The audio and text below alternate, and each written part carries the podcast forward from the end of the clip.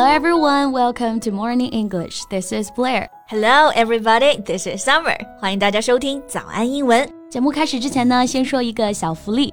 每周三我们都会给粉丝免费送纸质版的英文原版书、英文原版杂志和早安周边。微信搜索“早安英文”，私信回复“抽奖”两个字，就可以参与我们的抽奖福利啦。这些奖品啊，都是我们为大家精心挑选的，是非常适合学习英语的材料，而且你花钱也很难买到。坚持读完一本原版书、杂志，或者用好我们的周边，你的英语水平一定会再上一个台阶的。快去公众号抽奖吧，祝大家好运！Summer，你觉得长得太漂亮会是烦恼吗？What kind of question is that？如果长得漂亮是烦恼啊，那我愿意一辈子都承担这样的烦恼，烦死我们算了，烦死我吧。Well, I used to feel the same way. I mean, being pretty brings you so many benefits, right? Yeah. And if you're pretty, good looking, you're in a privileged position. But now I kind of doubt it. Why? 贝贝老师最近是因为美貌有了新烦恼吗？Well, not me. 我还是有自知之明的啊。最近啊，一个来自塞尔维亚的游戏女主播呢，就因为长得太漂亮被网暴，最后选择自杀了。You know, it just breaks my heart every time I hear something like this. And she's so young. 对，这位女主播呢，名字叫做 Kika，今年才二十一岁。二十一岁正是花一般的年纪啊，所以真的是太可惜了。嗯，那今天我们就一起来聊一聊她的故事吧。我们今天的所有内容呢，都整理成了文字版的笔记，欢迎大家到微信搜索“早安英文”，私信回复“加油”两个字来领取我们的文字版笔记。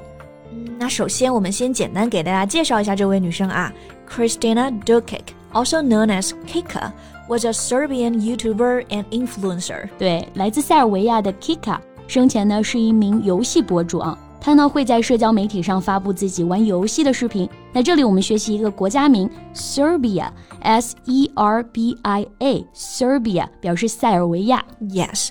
So she has been found dead at the age of 21 after being subjected to years of alleged bullying and trolling on social media. 那 Kika 为什么会选择在二十一岁这般的花样年华自杀呢？是因为 years of bullying and trolling on social media。我们来学习两个单词啊。首先，bully。Right.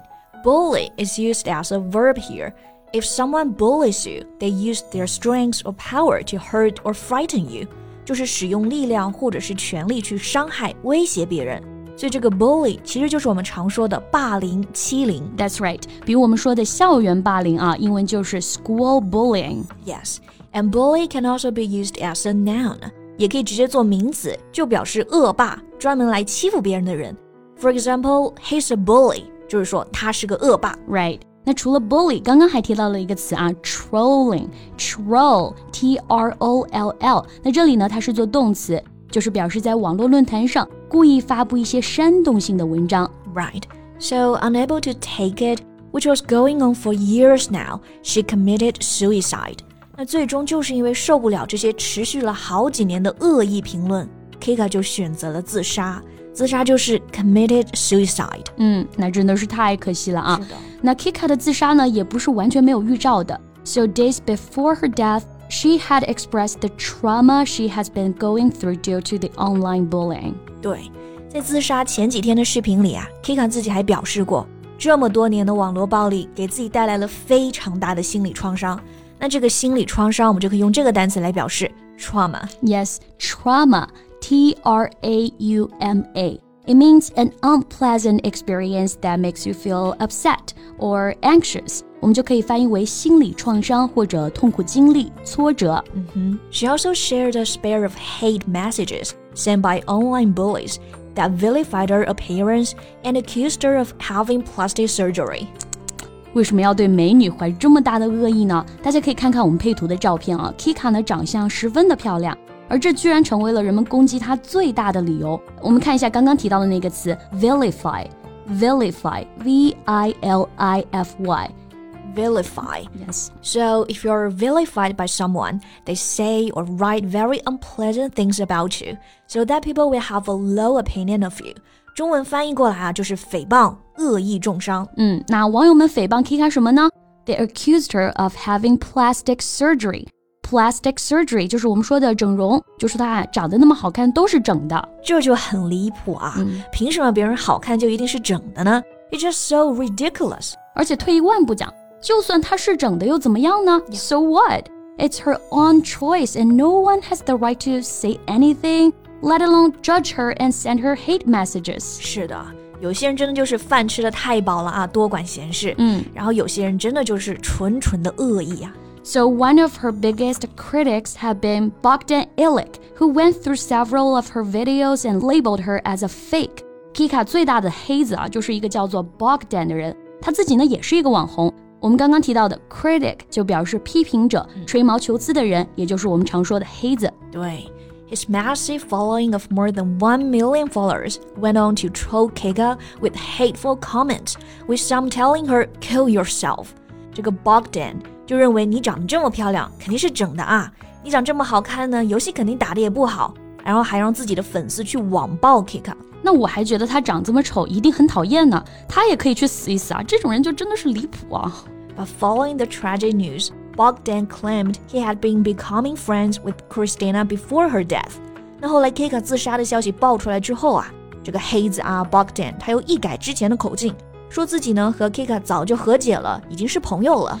This is just so gross！我的白眼真的都要翻到天上去了。Only those who have no sense of shame can do such shameful things. 嗯，但是不过呢，恶有恶报。Bogdan got arrested for sexual assault.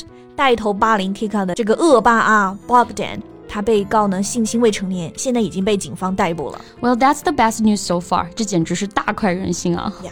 But Kika's death has come as a shock to her fans and those in the Serbian gaming scene, with numerous social media posts expressing condolences to her family and paying tribute to her. Kika 的死呢，对于她的家人无疑是致命的打击啊，所以很多的粉丝就送去了他们的慰问吊唁。这个慰问啊，英文就是 condolence。Yeah, when you offer or express your condolences to someone, you express your sympathy for them because one of their friends or relatives has died recently. 也就是我们常说的哀悼吊唁。Right, for example. he expressed his condolences to the families of the people who died in the incident. 他向那次事故遇难者的家属表达了哀悼。对，然后这个我们表示哀悼的时候，通常用到是这个词的复数。所以是 condolences。那对于逝者本人呢，我们就需要 pay tribute。Yes, pay tribute. So, tribute is an act, a statement, or a gift that is intended to show your respect or admiration, especially for dead person. 是指对于死者的致敬、送词或者说吊唁礼物。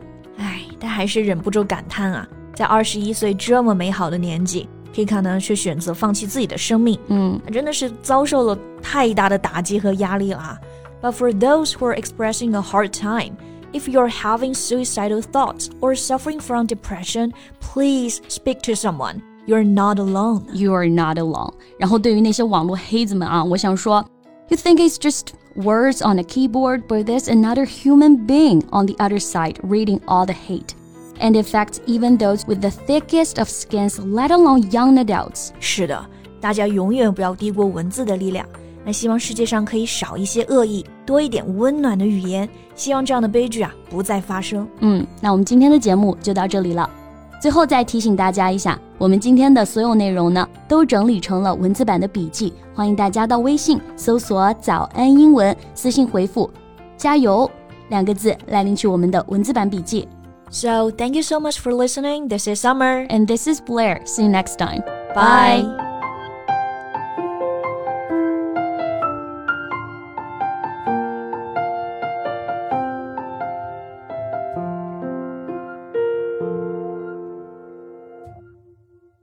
This podcast is from Morning English. 学口语就来早安英文。